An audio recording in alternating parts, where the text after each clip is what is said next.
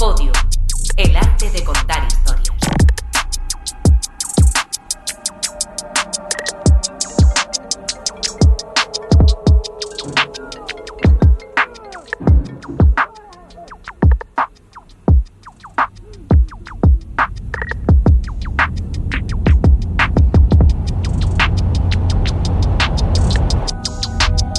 Recordarás que partimos de una idea para construir una historia.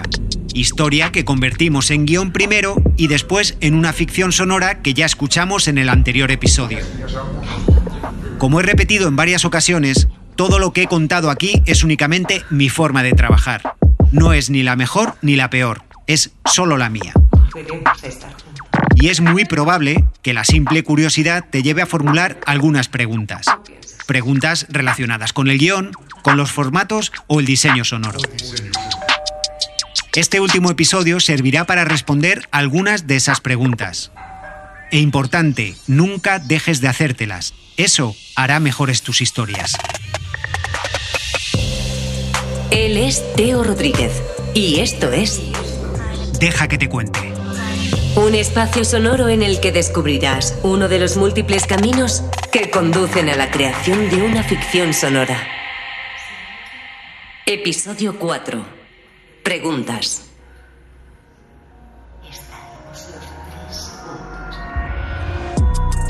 Antes de comenzar a responder, me gustaría agradecerte que hayas llegado hasta aquí. Para mí es lo más importante. No hay nada más reconfortante que saber que al otro lado hay alguien prestando atención a lo que uno cuenta. Aunque suene atópico, me basta un solo oyente para echar el resto y no escatimar en esfuerzo. El tiempo de un oyente vale mucho, porque en vez de estar haciendo otra cosa o estar pasando el rato con amigos o familia, ha decidido estar aquí conmigo, igual que lo estás tú ahora. Así que lo dicho, muchas gracias, de verdad. Estas escuchas son como, un- no sé, una especie de energía para futuras historias. Además de ser algo que me apasiona, también me gusta pensar que de alguna manera puedo hacerte compañía.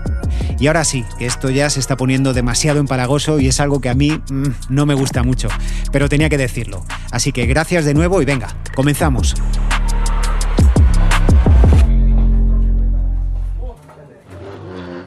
Entre pregunta y pregunta irán sonando fragmentos de series, películas, músicas o voces de personas que en algún momento han sido o son fuente de inspiración. Suelen preguntarme a menudo por estas cosas, en qué me inspiro o de dónde saco las ideas. La gente tiende a pensar que como lo que hago son historias en audio, pues piensan que me inspiran otras historias en audio. Sí, bueno, a veces sí, pero no es así ni mucho menos. Al principio mencioné a Plans o a Chicho Ibáñez Serrador, pero también he hecho alguna referencia a películas, libros o incluso ha sonado por ahí alguna música que lo mismo no te ha llamado la atención, pero que sonaba. Y era por algo, como esta que suena aquí de fondo.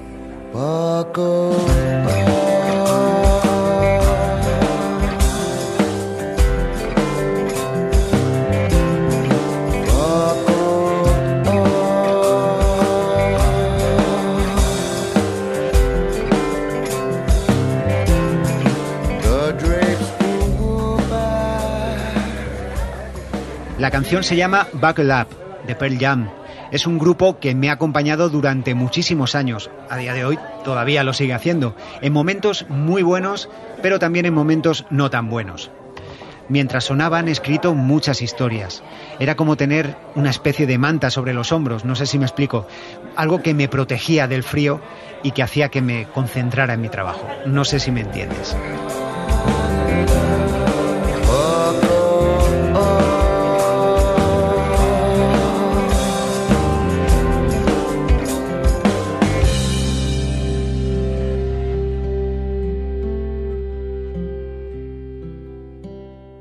Hola Teo, soy Margot. Bueno, me conocen como el recuento. Enhorabuena, mm, me encanta, déjame que te cuente, ya te lo he dicho vía Twitter. Gracias por compartir tanto. Y aquí va mi pregunta. Bueno, son varias. ¿Cuántas ideas se quedan en yo doy asco? Y mm, cuántas pasan a, uy, esto podría estar bien. Y la última, ¿rescatas ideas que se quedaron hace mucho tiempo en Yo doy asco? Gracias, chao. Nunca tiro una idea. Puede que la tenga y que en ese momento, pues no sé, no le vea recorrido, pero eso no significa que sea un asco. Lo que quería decir con esto es que en el proceso de creación hay factores externos a esa idea que puede hacernos creer que es una mierda, vamos, hablando claro. Personalmente, mi estado de ánimo afecta de manera definitiva a todo lo que hago. Trabajar en algo creativo implica siempre una actitud positiva. Debo trabajar relajado, sin complicaciones, sin presiones. Con el tiempo he aprendido a parar cuando era necesario. Meterse en algo en lo que no vas a poder estar al 100% es peligroso, sobre todo porque puedes echar por tierra una buena idea. Por eso digo que no hay que echar la culpa a las ideas.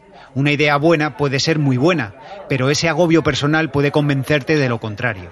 De ahí que sea importante saber tomar una pausa. Ya habrá tiempo de volver al trabajo y tomar decisiones, que obviamente también pueden ser descartar esa idea. Aunque en mi caso jamás las descarto del todo. Hace años hice un fichero con tarjetas en las que apuntaba todas estas ideas que tenía. Muchas de estas tarjetas o ideas las he ido incorporando a trabajos muy recientes. Y un ejemplo claro es esta serie, llevaba mucho tiempo en el cajón. No me atrevía a desarrollarla porque hay quien dice por ahí que los que trabajamos en cosas técnicas no podemos hablar por la radio. Bueno, ahora opino que esto es una absoluta gilipollez de alguien que no entiende realmente de lo que va esto. Pero lo acepté en aquel momento y me callé, me guardé mi idea y es más, pensé que era una mala idea. Afortunadamente esto no es radio, y así le va al medio, que no solo no para de perder audiencia, sino que encima no es capaz de ganarse a los jóvenes, entre otras cosas por pensamientos tan antiguos como este que acabo de contarte. Y aquí estoy ahora, con mi idea trabajada y casi al final de la serie. Creo que era una buena idea, estaba convencido de ello, pero me faltaba ese punto de confianza para lanzarme. Y si hablamos de confianza y determinación, escucha esto. De él he aprendido muchas cosas. Game in and game out. But against the Bulls, he does. Here's Jordan. He blows by Pearson. Jammed it down. He blew by. Jordan out front, pressured by Dennis Johnson. Michael on the drive, in from the right. Hesitation move to the hoop for the right. Scoop shot, good on the reverse. Michael!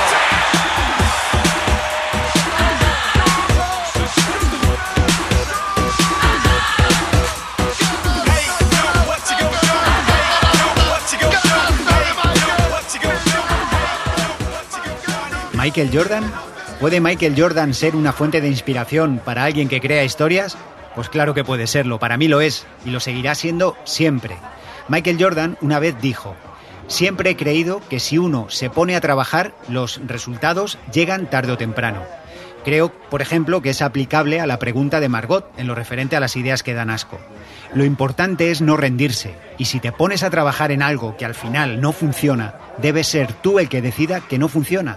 Es tu trabajo, es tu tiempo, son tus ideas. Al final, si trabajas duro, llegarán los resultados.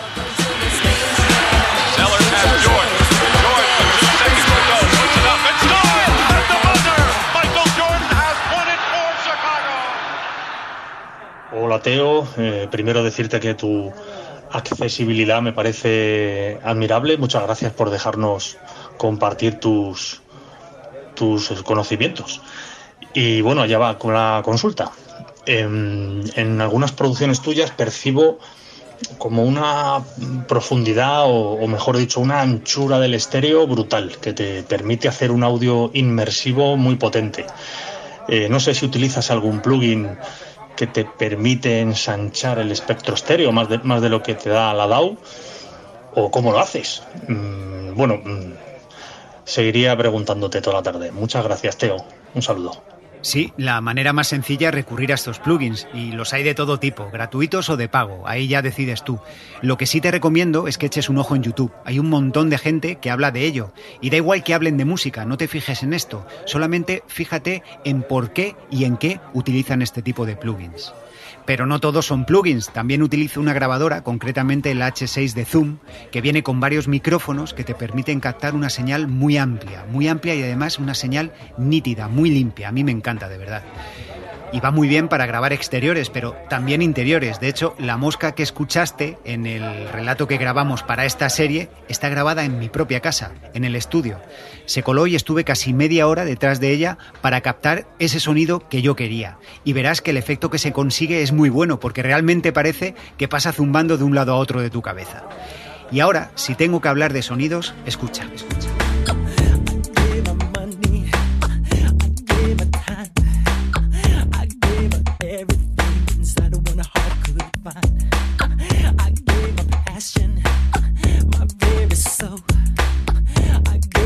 promises and secrets so untold. And she promised me forever and the day we live that.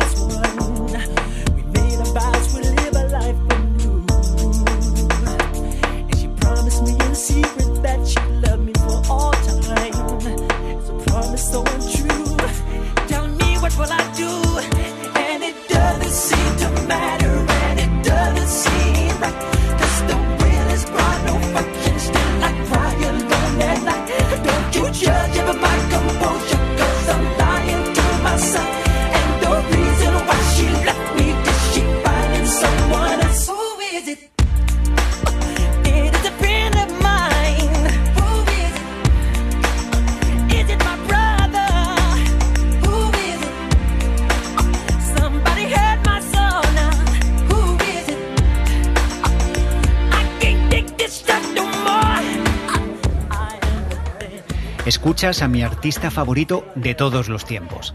Para mí lo tiene todo a todos los niveles. Para él no había punto medio. Siempre era llegar al máximo en todo lo que hacía. Era su lucha, su lucha constante. Y eso que cuando yo tenía 10 años lo odiaba a muerte porque Alma, la niña de mi clase de la que estaba absolutamente enamorado, no quería saber nada de nadie, salvo que fueras Michael Jackson, claro. Y al final, con el paso de los años, acabé yendo a varios de los conciertos de Michael y su trabajo ha inspirado el mío.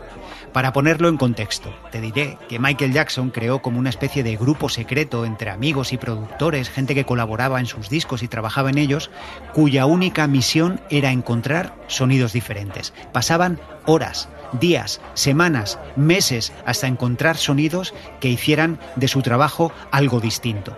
Sonidos de todo tipo que más tarde incorporaba a sus canciones y que seguramente has escuchado. Si prestas atención, si te pones un tema suyo y escuchas con atención, comprobarás que lo que suena ahí dentro es muy difícil, por no decirte imposible, que suene en otro sitio. Este tipo de cosas son las que marcan la diferencia, las que consiguen resultados originales en cualquier creación. Por eso soy un obseso del pequeño detalle. Jackson quería sonar diferente y obviamente, salvando las distancias, yo pretendo lo mismo, siempre. Hola Teo, eh, soy Abelardo Ortiz de México, te mando un saludo muy grande. Y bueno, primero que nada, eh, decirte que me encanta tu contenido y, muchas gracias por esta oportunidad. Tengo dos dudas este, que me gustaría que me pudieras ayudar. La primera es eh, meramente técnica. Eh, tengo una MacBook Pro ya de 2013 y un micrófono y me gustaría saber qué programa me recomiendas que sea fácil o intuitivo para, para poder usar. Y segundo, estoy empezando un proyecto para de podcast para el adaptar cuentos, cuentos cortos a el formato de audio eh, en versión podcast. Y hay un cuento en especial eh, que tiene un narrador omnisciente y en el primer capítulo me gustó eso que dices de darle voz al que el, narrador sea el personaje. ¿Cómo, cómo me recomiendas el, el poder transmitir traspasar este narrador omnisciente a, parte del personaje o, cómo me, qué, qué tipo, qué consejo me pudieras dar para, para poder hacer esto. Muchas gracias y espero tu respuesta. Saludos desde México. Lo de recomendar programas no creo que te sirva de mucho. A ver, hay un montón de factores que tú mismo debes tener en cuenta. Desde el dinero que estás dispuesto a pagar hasta el uso que le vas a dar o para qué lo vas a usar. He pasado por todos y sinceramente todos tienen cosas buenas. Yo comenzaría por alguno sencillo, no sé, Audition o Reaper, por ejemplo. Pero si tienes un Mac, como dices, comienza a probar GarageBand. Yo creo que para comenzar está bastante bien. Además tiene cosas que están preparadas incluso para, para hacer este tipo de, de, programas. Luego, más adelante, echa un ojo, por ejemplo, a Pro Tools o Logic o Studio One, que por cierto es al que yo me he pasado ahora. Y en cuanto a la adaptación de ese narrador omnisciente, lo que yo suelo hacer es poner voz y sonido a todo lo que se narra. Si este narrador habla de personajes, ponles voz en un texto. Si habla de lugares, ponle sonido. Lo mismo con las acciones. Verás que casi sin darte cuenta no te hace falta la voz del narrador. Yo a esto lo llamo, cariñosamente, destripar al narrador, que es como sacarle todo lo que lleva dentro y darle vida propia.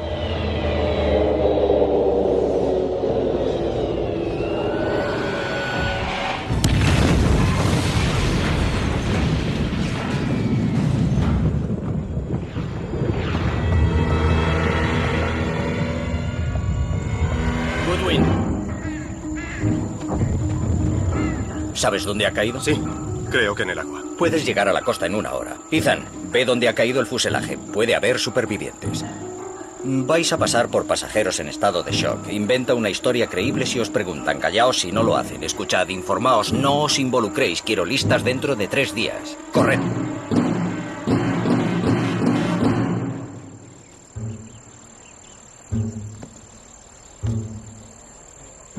Ya no soy del club del libro.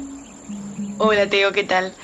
En primer lugar quería felicitarte por la iniciativa del podcast, me parece realmente original y creo que al final ocurre en todos los productos audiovisuales que consumimos que acabamos encontrando esa metalingüística y pues creo que era muy necesario tu, podcast. He escuchado hoy el primer capítulo y mi pregunta tiene relación con la estructura temporal. Mm, De hecho, estoy haciendo ahora el TFG de comunicación audiovisual y un tema que me interesaba muchísimo, que al final no lo he hecho, pero, pero estaba ahí en el tintero, era la, estructura temporal a la hora de contar una historia, la importancia y, y sobre todo me interesaba mucho indagar en si hay pautas o, o si, por ejemplo, en tu caso, y esto que tú recalcas de nos estás contando cuál es tu metodología para hacer un podcast. Me gustaría saber si tienes mm, algunos tips eh, de cómo estructurar ese relato para que sea atractivo. Está claro que contarlo cronológicamente resulta muy aburrido, monótono y nada interesante. Pero ¿cómo juegas tú con, con esas escenas temporalmente? Y, mm, y nada, de momento esa pregunta. Muchísimas gracias, te enviaré más cosas seguramente. Y, y a tope, a tope. Enhorabuena. Perdidos es mi serie favorita, aunque cuando se estrenó vi el primer episodio y no vi más, lo dejé. Supuse que se trataba de una especie de Viven en los que todos acabarían comiéndose unos a otros, pero en una isla paradisiaca. Fue un error. Dos años después, quizás un poco más, no lo recuerdo bien, la retomé. Fue en una de esas noches de insomnio que ya forman parte de mi vida. El caso es que vi cinco episodios del tirón y al día siguiente terminé la temporada 1. A diferencia de la primera vez, parecía otra serie en aquel momento. La veía con otra perspectiva. Me enamoré en aquel momento de las estructuras no lineales. Respecto a la pregunta, debo ser sincero, no tengo ningún método para construir historias de este tipo, las no lineales. Lo que es importante decir es que dentro de ese caos aparente, todo debe seguir un orden, calculado al milímetro. Y digo esto porque el oyente es muy inteligente y no está dispuesto a que le tomen el pelo. Es decir, puede quedar muy chulo pasar de una escena del presente a un momento pasado, o de un personaje en un evento futuro que lo cambiará todo en nuestra historia. Pero entre medias, todo debe estar justificado. Todo lo que pasa en una historia debe estarlo, y en historias de este tipo, mucho más. Para comenzar a construir una historia no lineal, lo que hago siempre es que primero pienso en el final y luego en el comienzo. A continuación trabajo todo lo que queda entre medias. A la hora de construir la escaleta sí que sigo una estructura, bueno, digamos que sí más o menos lineal, pero que poco a poco voy desorganizando. Utilizo lo que llamo el método Lacasitos, en claro homenaje a ET. Se trata de ir dejando o planteando pistas o preguntas que antes o después queden resueltas. Esto es muy importante. Tú no puedes engañar al oyente, como decía antes. Todo lo que planteas debe quedar resuelto. Y esto es algo gratificante para el oyente siempre. Y lo es porque unas veces se adelanta y acierta en lo que va a pasar y otras veces porque se lleva una gran sorpresa que no esperaba. Con esto, quien escucha siempre gana. Cualquiera que se coma un lacasito, gana. Esto es algo que he ido adquiriendo con el tiempo. Y como la pregunta hacía referencia a tips, algo que casi se ha convertido en uno es crear escenas muy potentes a las que luego añado un entorno y uno a otras. El ejemplo claro es el que escuchaste en el otro episodio con la escena del zombie que caía de un edificio. Es una escena independiente que me pareció muy potente. Debía usarla, era sí o sí, así que modifiqué o adapté la trama para que tuviera sentido. Finalmente, ese zombie era un vecino de los chicos que vivían en el piso más abajo y que sabían cómo había llegado a convertirse. Y en fin, no puedo contar más por aquello de los spoilers. Resumiendo, no hay una fórmula matemática para estructuras no lineales. Lo que sí es fundamental es no dejar cabos sueltos. Mi consejo es que partas de una historia más o menos lineal para luego desordenarla.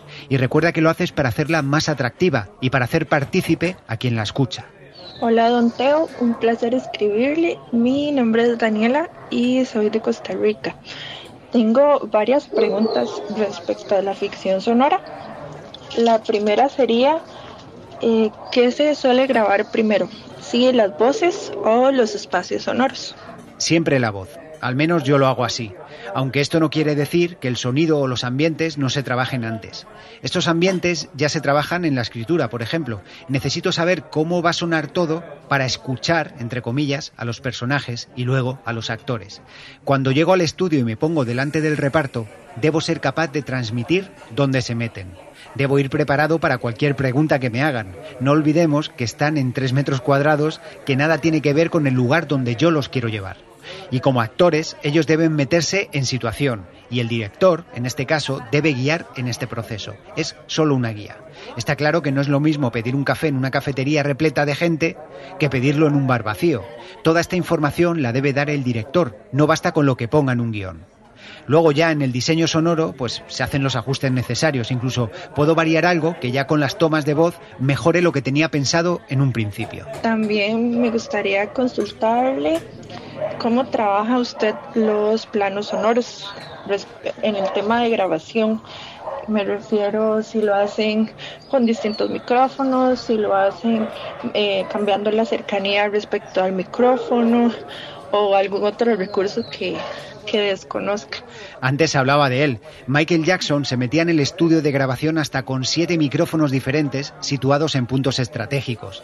De esta manera tenía tomas de voz con diferentes profundidades y acústicas. Cuando escuchas sus temas con atención, te das cuenta de estas cosas, detalles que en principio pasan desapercibidos, pero que mejoran sustancialmente el resultado. Seguro que no sonaría igual si no estuvieran estas tomas. Hoy en día tenemos un montón de plugins para hacer estas cosas, auténticas maravillas. Yo uso bastantes, pero sí es cierto que de vez en cuando me gusta jugar un poco a ser Michael Jackson. No es que meta siete micros en la cabina, pero sí dejo de vez en cuando una grabadora en una esquina para tener conversaciones o tomas a una distancia real, o muy parecida a la que imagino en el guion. Lo hago, por ejemplo, para conversaciones que se escuchan en otras habitaciones o simplemente para tener una simulación de escucha real en cualquier situación cotidiana. Lo bueno de esto es que los actores o actrices se olvidan de que allí hay una grabadora y que los está grabando. Entonces capto tomas de ensayos u otros recursos que siempre uso para algo. Y además en muchas ocasiones consigues tomas mucho más naturales. Y la última pregunta, si me disculpa el abuso, sería cómo se contabiliza el tiempo del guion respecto a las palabras. Por ejemplo, si se toma en cuenta cuántas palabras se graban en X cantidad de minutos. Si esas correlaciones, correlaciones entre palabra y tiempo existen a la hora de grabar una ficción sonora. Esta es una de esas preguntas con las que creo que perdemos demasiado tiempo. Principalmente porque depende del formato de guion que utilicemos, de la cantidad adicional de información que escribamos, además de los diálogos o de la fluidez de estos mismos diálogos. No sé, hay un montón de factores que impiden tener una calculadora exacta para convertir palabras en tiempo. Lo que yo hice fue construir un formato de guion que se adaptara pues, a mi forma de trabajar. No pensé en tiempos. Recuerda que lo importante aquí es centrarse en la historia. Lo del tiempo ya se verá después. Una vez escritas un par de páginas, me puse un cronómetro al lado y calculé lo que tardaba en leer el guion. Y luego en interpretarlo, teniendo en cuenta el diseño sonoro, las pausas, músicas, etc. Más o menos me salía que una página y media era un minuto. A partir de ahí continué hasta finalizar la serie y repetí el proceso. La medida se mantenía, así que mantuve esa equivalencia, pero ya te digo que no es una ciencia exacta, como nada en la creación de historias. Lo bonito de esto es ir descubriendo cosas y adaptarlas a tus historias. Hola, buenos días. Tengo tres preguntas para Teo. La primera es sobre la estructura de los capítulos, si crees que es importante o imprescindible ese pequeño resumen antes de cada capítulo, más que nada porque si bien es cierto que no viene mal el recordatorio, si mm, vas escuchando el capítulo cada semana, eh, mucha gente también está realmente devorándose mm, bueno, eh, las temporadas en plan Netflix, todas seguidas. Eh, la segunda es en relación a los actores, para saber si hay si tienes predilección por los dobladores profesionales por encima de, de los actores tradicionales de teatro o de cine. Y la tercera pregunta es también en relación a los actores sobre la dirección de ellos. Eh, no sé si les provees alguna muestra de sonido para que les, bueno, pues eh, les invite o les ayude a meterse un poquito más en el papel o si tienes algún otro truco en la dirección de actores. Muchas gracias. Pues lo de los resúmenes es algo que he usado, pero últimamente no. Y creo que no lo voy a hacer más, sinceramente. Como bien dices, la manera de consumir episodios ha cambiado. Ahora la gente ve o escucha series del tirón, con lo que esos resúmenes carecen de sentido. Con Informe Z tuve mis dudas. Al ser una historia no lineal, lo mismo, pues bueno, sí, podía tener sentido, pero al final preferí comenzar con una escena diferente, a la que al final otorgaba sentido con lo que pasaba en el episodio. Y respecto a la segunda parte de la pregunta, bueno, sí, sí, se puede decir que tengo cierta predilección a trabajar con actores de doblaje. Y es que simplemente me gusta trabajar con ellos, porque se adaptan muchísimo mejor, en mi opinión, a trabajar con audio. Los actores de cine o teatro tienen otra manera de interpretar. Yo he trabajado con ellos y algunos se han adaptado sin problemas y han hecho trabajos buenísimos, pero también he escuchado interpretaciones que se notaban demasiado leídas y fuera de contexto. Esto sinceramente canta mucho y puede arruinarte una buena historia. En esto soy bastante claro, no me importan los nombres o lo famoso que sea un actor o una actriz. Por delante siempre para mí está la historia y la calidad final. Y referente a tu última parte de la pregunta, no, no utilizo ningún audio con ellos ni les pongo nada, simplemente hablo, hablo, les doy la brasa muchísimo, les soy muy descriptivo y les meto en situación, siempre. Y lo bueno que tiene es que les surgen preguntas y lo que yo tengo que hacer es responder a todas, como he dicho ya antes. thing about drinking bleach just kind of bowled me over. And uh, people have been telling me for years, you know, that I sort of foresaw Donald Trump. I wrote a book called The Dead Zone. Este que escuchas es Stephen King. A estas alturas creo que no hace falta que te diga por qué él es un referente para mí, porque es una fuente de inspiración inagotable en cualquier momento del proceso. Siempre recurro a Stephen King, siempre veo algo en lo que él está o siempre leo alguna de sus historias. Una vez dijo, puedes, deberías, y si eres lo suficientemente valiente, lo harás. Es algo que quizás sirva para responder la siguiente pregunta. Hola amigos, eh, les felicito por la iniciativa. Saludos desde Venezuela, desde los Andes venezolanos. Mi nombre es Ramón Oliveros. Tengo más de 25 años en el periodismo impreso e institucional. De verdad que lo mío ha sido el papel, el impreso y ese tipo de cosas. Pero estoy descubriendo un mundo fascinante con esto que están haciendo ustedes, así es que me animé a llamarlos, felicitarles y bueno, decirles que casi que me siento que estoy comenzando desde cero, pero me fascina esta experiencia que ustedes están realizando. Me gusta mucho y me gustaría consultar por dónde es recomendable eh, comenzar, pues. Pues Ramón, si en el episodio 1 dije que comienzo por una idea, mantengo esa afirmación. Es la manera más sencilla, es como el dicho de comenzar la casa por el tejado. Eso no sería lo más conveniente. Y no me ciño únicamente a una ficción sonora. Cualquier trabajo en audio debe construirse en torno a una buena idea. El trabajo debe ir de menos a más y siempre mirando a una meta. Marcar el objetivo permitirá que no nos perdamos por el camino. Con esta meta, nuestro esfuerzo reside en llegar a ella y hacerlo de la manera más atractiva posible. Me da igual las vueltas que uno dé, siempre y cuando todo siga un orden. Con esto no quiero decir que trabajemos como máquinas, ni mucho menos. También es positivo estar abierto a lo que llamo puntos de luz. Estos puntos de luz son elementos que aparecen de repente, casi te pillan por sorpresa. Puede ser un giro de guion, un cambio en la estructura o incluso un nuevo personaje. Aparecen como señal de que la cosa va bien y en muchas ocasiones surgen para evitar futuros problemas. Resumiendo, comienza por algo que te apetezca de verdad y para lo que te sientas preparado. Conoce tus capacidades y lo que puedes aportar a esa idea. Luego ya es ponerse y trabajar, nada más.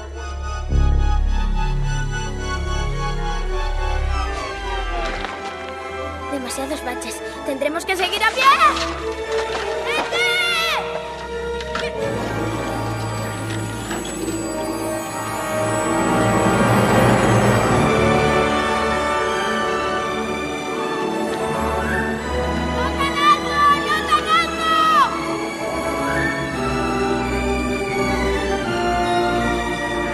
He elegido ET porque fue la película que marcó mi infancia y sin saberlo me animaría a contar historias muchos años después. Steven Spielberg es el creador de historias, para mí el mejor. Su capacidad de creación, el ojo para detectar buenas historias, para descubrir talento y una energía inagotable que mantiene año tras año, no es que sea inspiración para mí, creo que debería serlo para cualquiera.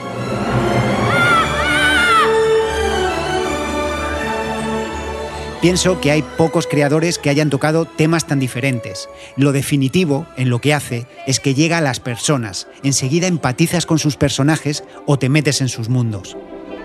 La sensibilidad que transmite es el motor de lo que cuenta. Da igual que sea terror, fantasía, ciencia ficción, humor, da lo mismo, siempre dan el clavo. Y con él tengo una anécdota curiosa, que no fue nada, pero que en aquel momento para mí significó mucho. Hace unos años pasó por España para presentar una de sus películas. Una compañera de la radio iba a ir a grabar la entrevista en vídeo. Entonces se me ocurrió algo. Bajé corriendo a comprar un DVD de té para que me lo firmara. Y además compré un ejemplar de mi propia novela, Oscuro. ¿Por qué? Pues porque en los créditos agradezco a Spielberg que él sea para mí pura inspiración. El caso es que mi amiga al final no consiguió que firmara el DVD, pero sí le entregó el ejemplar de la novela. Y lo que guardo de aquello es la imagen que mi compañera me contó completamente emocionada.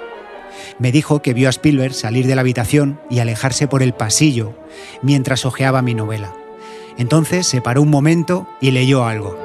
Le dio un par de vueltas más se la metió debajo del brazo y continuó hasta meterse en su habitación. Imagínate, imagina lo que sentí al saber que el mismísimo Steven Spielberg había tenido mi novela en sus manos. Luego lo mismo pasó a la habitación y se la dejó en la mesilla o la tiró a la papelera, yo qué sé. Pero hasta en eso, con ese gesto de coger el libro y sin él saberlo, fue capaz de crear o transmitir emoción. Y eso es lo más importante a la hora de contar historias. Para lograr que una buena historia funcione, debes armarla de emociones, para que quien la lea, vea o escuche, la sienta. Sin sentimiento no hay historia.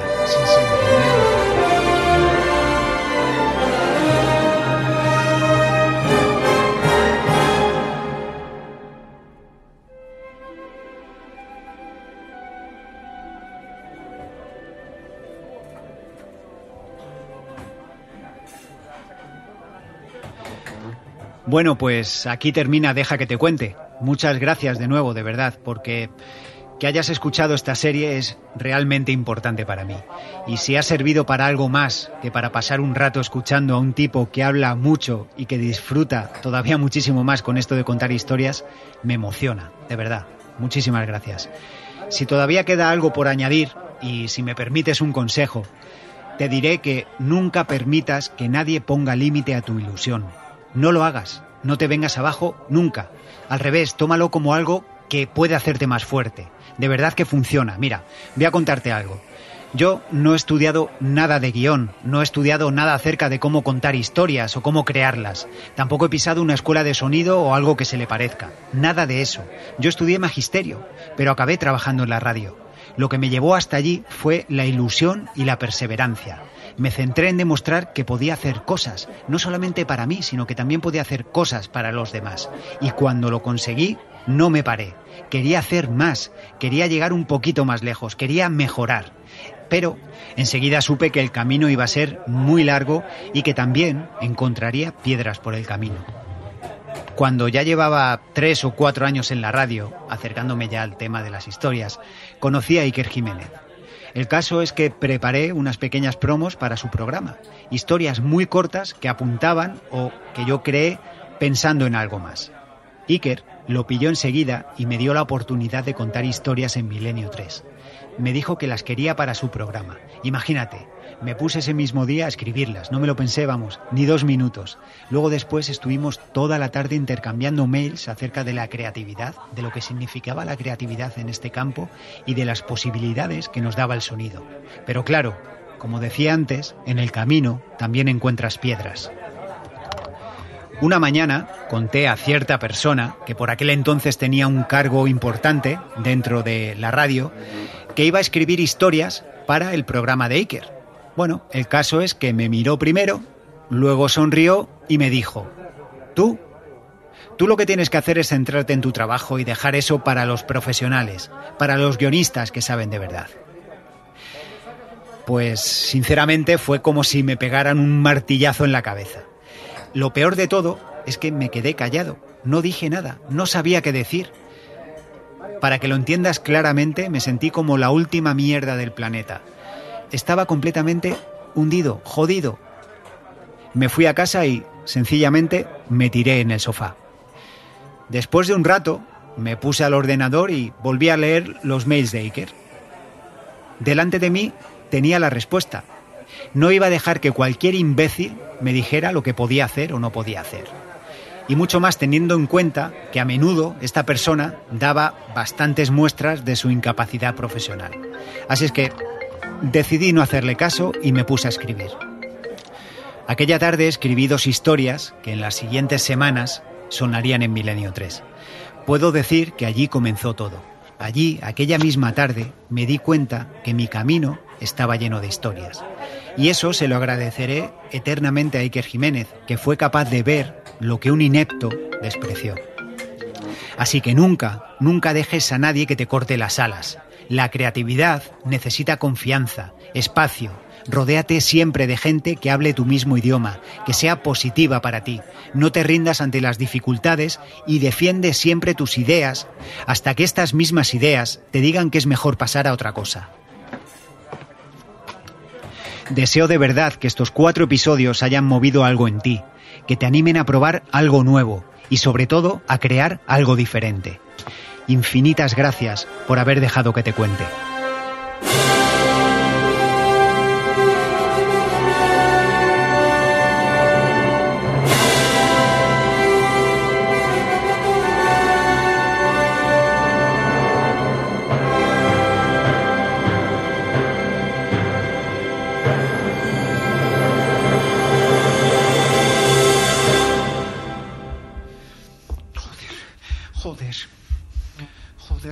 Joder. Coge el teléfono, joder. Coge el teléfono, joder.